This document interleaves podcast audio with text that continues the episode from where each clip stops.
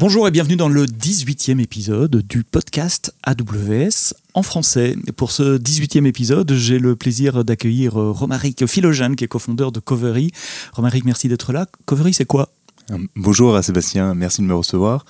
Euh, donc, euh, Covery est un container as a service pour les développeurs, une solution qui permet euh, aux développeurs de déployer leurs applications dans le cloud et notamment chez AWS de manière extrêmement simple sans avoir à gérer toute la partie infrastructure. Donc ça s'adresse, euh, Covery s'adresse aux, développeurs. Je suis un développeur, je développe mon application, j'ai mes Docker, j'ai ma base de données, et puis je voudrais déployer ça sur AWS. Et, c'est vrai que euh, moi je parle souvent aux développeurs dans des conférences et autres, et ils me disent c'est trop compliqué, il y a euh, presque 180 services, où est-ce que je commence? Et c'est là que tu rentres en scène? Exactement, oui, tout à fait. Nous, on a vocation à proposer euh, les services en fait des différents cloud providers et notamment AWS de manière extrêmement simple sans avoir à en tant que développeur sortir son, son environnement de travail qui est aujourd'hui un système de versionning, un IDE, un langage, un framework et ça de manière extrêmement simple. Donc tous les services en fait auxquels on a besoin d'accéder en tant que développeur, une base de données, un DNS, un service en ligne quelconque est accessible à travers Covery et AWS. Donc, si je suis développeur, plutôt que d'aller sur awsamazon.com, je vais sur recovery.com euh, et, je définis mon application là, et c'est toi qui vas la déployer pour moi sur AWS. Ouais. C'est ça? Tout à fait, tout à fait. On, abstrait tout totalement la partie AWS, c'est-à-dire que on a une CLI en tant que développeur à télécharger, donc qui est accessible à travers des package managers, euh, Brew Install par exemple sur Mac, euh, mhm. Covery. Et à partir de ce moment-là, un covery haute et hop, on accède immédiatement au service sans avoir à gérer quel que soit. Euh, absolument rien. Donc, ah, Covery Road, c'est pour m'authentifier auprès de, chez vous, donc juste être redirigé sur la page de login. Et, euh, et donc, qu'est-ce que je dois faire en plus euh, Si, si j'ai mes Dockerfiles, je, dois, je suppose que je dois décrire d'une façon ou d'une autre les dépendances entre mes containers. Oui, tout à fait. Donc, une fois qu'on a créé son projet en tant que développeur, généralement, avec Covery, on se place à la racine de son projet, on tape Covery init, on lui pose en fait un certain nombre de questions qui sont mhm. relativement simples. Est-ce qu'on a besoin d'une base de données? Est-ce qu'on a besoin que le service soit exposé sur le web? À partir de ces réponses-là, on va constituer un fichier .covery.yaml que l'on mhm. va déposer à la racine, qui sera juste un fichier déclaratif des dépendances nécessaires pour pouvoir accéder à son service en ligne. D'accord. Et à partir de là, je vous donne ce fichier-là. C'est intégré à mon workflow Git, je suppose. Je fais un Git push et il y a une chaîne de CI/CD qui déploie un environnement euh, de, votre côté. Oui, tout à fait. Donc euh, un Git commit, on ajoute le fichier, on le commit, on le push sur le VCS de son choix. On est intégré à GitHub, GitLab, Bitbucket. À partir de ce moment-là, en fait, le service Covery va intercepter l'information euh, d'un nouveau push. On va regarder à, la partie, à partir de ce projet s'il y a un point .covery.yaml et un Dockerfile, et là on va pouvoir compiler et déployer l'application et provisionner les services nécessaires. D'accord. Et donc en tant que développeur, je n'ai pas à connaître euh, les bases de données euh, RDS sur Amazon ou les instances EC2, etc. Tout, à fait. Euh, c'est vous qui vous chargez tout. Donc si on regarde sous le capot, ça marche comment? Parce que tu as dû développer, enfin Covery a dû développer une API et, la ligne de commande interagit avec cette API-là. Et puis il y a la partie data où fonctionnent les, les, Docker des, des, clients. Donc c'est quoi ton architecture en dessous? Oui, tout à fait. On a une partie API qui récupère, donc on a une partie API une partie orchestration. La partie API va récupérer le signal provenant euh, euh d'IVCS Provider. On va récupérer aussi euh, le fichier .covery.ml et le Dockerfile. On va faire quelques checks dessus. Puis on va retransformer l'information et l'envoyer en fait à cette partie orchestration qui s'appuie sur les services d'AWS pour pouvoir provisionner les différents, euh, les éléments. Donc derrière, on a notamment en système d'orchestration une technologie que la plupart des gens connaissent relativement bien aujourd'hui qui s'appelle bah, Kubernetes. Et en manager de base de données, on utilise tous les services AWS. D'accord. Et donc en tant que développeur, je peux aussi choisir mon type de base de données. Ça peut être du relationnel, du non relationnel. Vous allez créer ces services managés par AWS au nom du développeur. Tout à fait. On, abstrait même les noms euh, d'AWS qui ne sont pas forcément euh, euh, connus de la part des développeurs. Hein. Ils ont l'habitude d'utiliser du Postgre, du MySQL, du MongoDB, mhm. Cassandra. voilà, du mhm. Cassandra pour les plus initiés. ce genre de, de technologie qu'ils vont pouvoir déclarer dans le fichier. Euh, donc ça, ça se fait vraiment de manière simple. La version, il la sélectionne et mhm. derrière, en fait, on, se, on gère toute, toute, cette partie orchestration sur AWS. Et si moi je suis développeur, j'ai entendu parler d'un truc super cool chez AWS qui s'appelle DynamoDB, c'est possible aussi ou Ouais. Oui, tout à fait. On, on a vocation, euh, les services AWS pour le coup, euh, Mhm. et là j'essaie de pas trop lancer de, de- de fleurs, mais tout de même euh, sont de relativement de bonne qualité. Il y a des demandes en fait de la part des développeurs en termes d'utilisation. Maintenant, comment est-ce qu'on fait pour pouvoir répondre à leurs demandes sans avoir ces connaissances en termes d'infrastructure Mhm. Euh, C'est là où Covery, on a un rôle réellement à jouer en termes d'intermédiaire, faciliter en fait l'utilisation de services AWS à travers notre plateforme. Et ça fait quelques mois au moins que vous êtes en train de développer l'API de Covery Oui. et le système, l'infrastructure. Euh, et donc ça, c'est une expérience qui m'intéresse aussi. Tu es un développeur AWS au- au- à- à- pour pouvoir construire le service que tu veux Oui. offrir aux autres développeurs. Quel est ton retour d'expérience sur l'utilisation de ces services pour construire un, un produit? Donc dans cet angle, je suis entrepreneur et je, con- je construis un produit basé sur AWS. Ouais, alors nous on cherchait pourquoi on s'est on s'est orienté au, au final. La question c'est un petit peu Mhm. pourquoi est-ce qu'on s'est orienté euh, auprès d'AWS plutôt que, que d'un autre? Nous en tant qu'entrepreneurs, on avait besoin de s'appuyer sur des solutions qui sont relativement éprouvées euh, par Mhm. rapport à la typologie de clients aujourd'hui que, que, que l'on cible. Euh, ce qui nous a fait tilt tout de suite, c'est notamment en fait la qualité de service euh, derrière AWS. Euh, on a cette partie aussi qui est hyper importante par rapport à notre activité. Dès lors qu'on parle d'infrastructure, on a besoin d'avoir en fait un, certain niveau de support. Et c'est là où, pour nous, c'était juste un no-brainer euh, de partir sur du AWS. Ça rassure aussi les clients pour vous de, dire ok on, va déployer mais c'est sur AWS parce que je connais d'autres plateformes qui offrent des services relativement similaires. En tout cas moi je les mets dans la même case de services pour les développeurs qui facilitent le déploiement. Je viens avec mes containers et je déploie.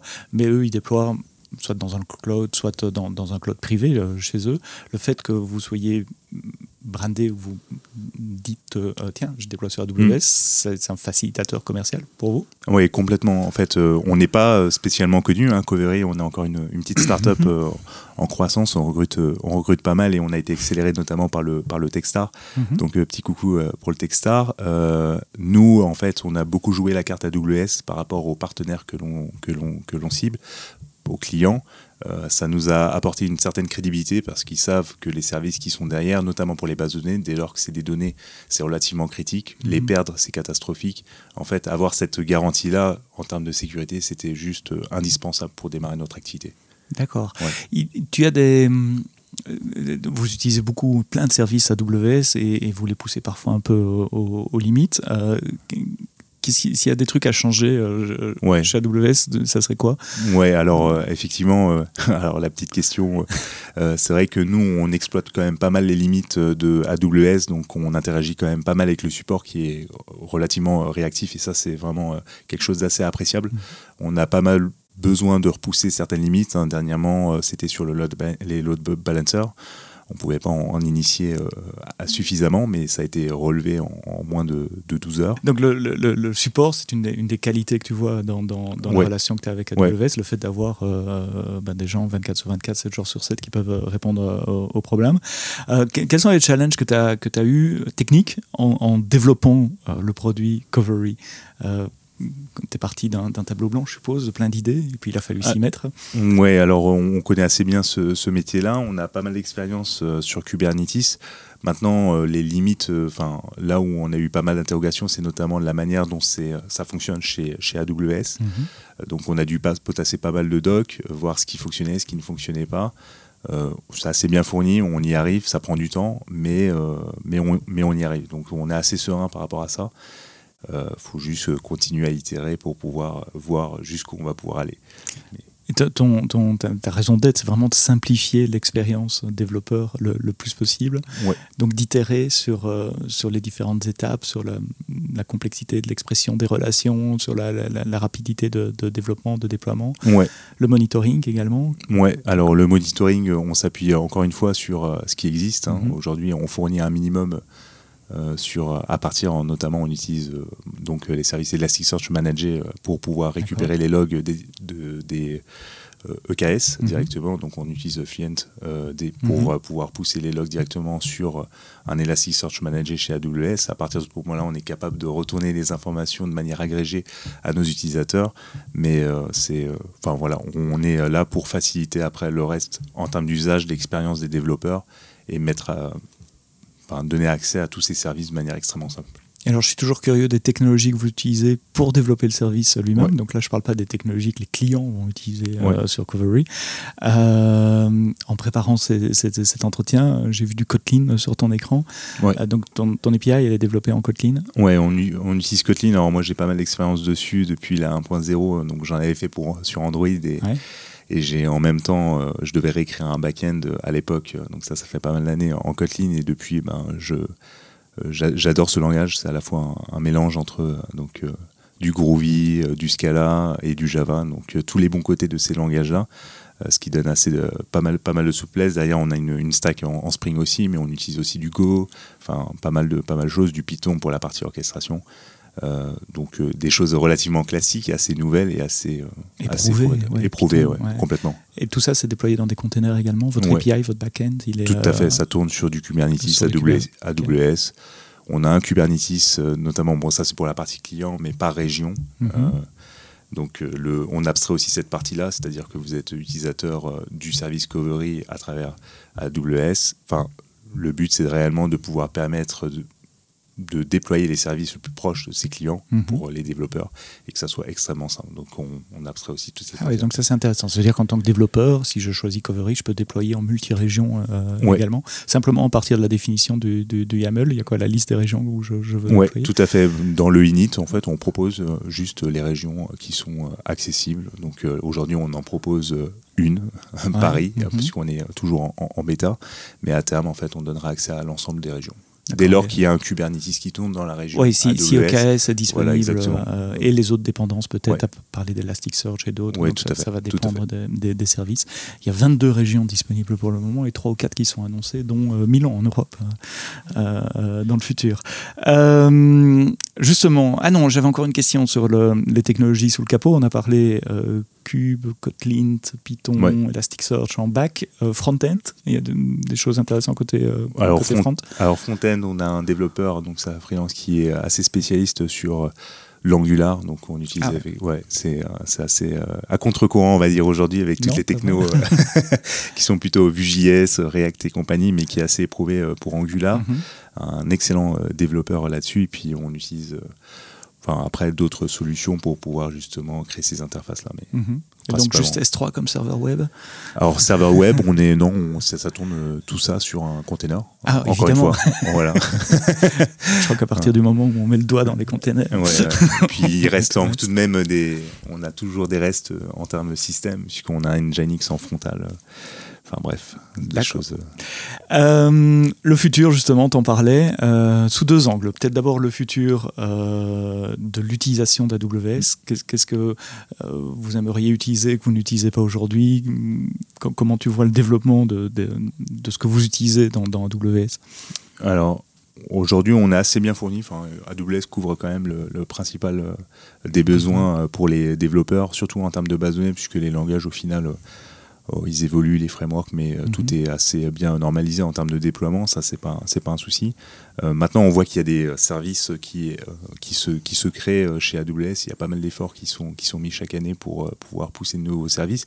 Et ces services, nous, on le voit de la part des développeurs, sont relativement plébiscités.